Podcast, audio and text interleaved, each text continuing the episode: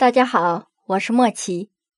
这一期呢，我们继续讲一位景帝刘启的妃子。她呢，在历史上作为并不大，但是为什么被记录下来呢？因为她的后世做了很多事情。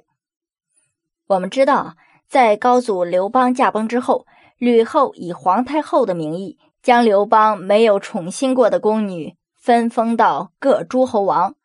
除了像窦漪房这样被分到了代王府，被文帝宠幸之外，成姬呢也是这个时候被分到代王府的。随后啊，被刘恒的儿子刘启宠幸，生下了两个孩子刘虞和刘飞。后来呀，分别被封为鲁王和江都王。在文帝驾崩之后啊，刘启即位，也就是景帝。从此啊，成姬也就成了。皇帝的妃子。这一天呢，景帝招幸，适逢啊成姬之吉，也就是遇上了成姬来了月事。这个女子呢，遇到月事肯定是不能侍寝的，但是呢，也不便开口明说。因此啊，成姬就想了一计，让自己的侍女唐姬化好妆，假扮成自己的样子，然后啊。就把他送入了景帝的寝宫。那一天呢，正好景帝也喝醉了，根本就分不清谁是谁了。于是啊，就和唐姬同床了。事后呢，景帝才发觉这个人不是成姬。不料啊，事有凑巧，这一次宠幸之后，唐姬呢居然有了身孕。后来呀，生下了一个儿子，取名叫刘发。在那个时候啊，对于妇女来月事这件事儿是有忌讳呢，但是遇到这种事儿呢又不便明说，所以啊，后来就把这种事情会称为成机之吉。自从那次景帝误把唐姬当成成姬同寝之后，唐姬便有了身孕，并且生下了一个孩子刘发。这唐姬呢，本身是成姬的侍女，身份卑微。景帝肯定不会看上他，但是毕竟他有皇室的子孙，这孩子呀又确实是皇帝的亲生骨肉，所以呀，唐继的儿子刘发就以皇子的身份被分封为长沙王。这刘发的母亲身份卑微，不得皇上的宠爱，刘发呢自然也就得不到什么好的封赐。这刘发的封国呀，就是相对比较贫困的。刘发还不到三十岁就病死了，在此之后，他的儿子继任长沙王。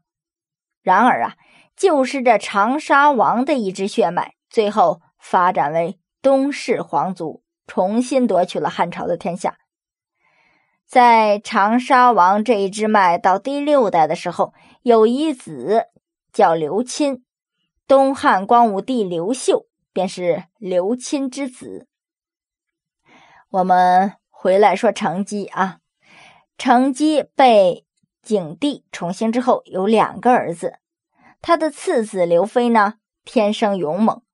在公元前一五四年，景帝在位期间实行削藩政策，引起了藩王的不满，发生了七国之乱。这个时候啊，成姬的小儿子刘飞就上书请示，要亲自带兵平反。景帝就答应了。并任命他为大将军。这刘飞出马呀，当真是平定了诸侯。虽然这时候的刘飞呀只有十五岁，后来呢，刘飞就被封为了江都王。然而啊，刘飞四十一岁的时候就病逝了。从此呢，他的儿子刘建就无法无天了，横行江都啊。而这刘建更为严重的是呢，他还四处纠结叛党和对朝廷有不满情绪的人，企图推翻武帝刘彻，自己为帝。这凡事啊，没有不透风的墙。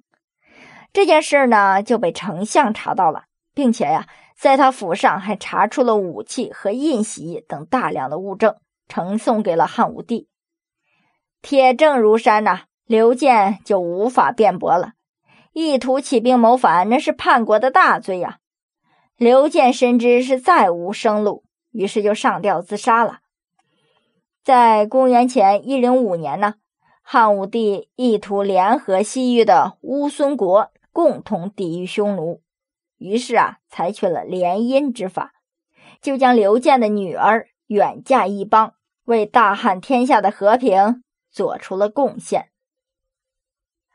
好了，各位，讲到这里呢，其实啊，这一节无论是成绩也好，还是唐姬也罢，这两个女人本身是没有什么故事可言的。之所以让他们的名字出现在了记录里面，都是由于他们的后世引起的。唐姬自是不必说了，她的后代呢，就是东汉开国皇帝光武帝刘秀。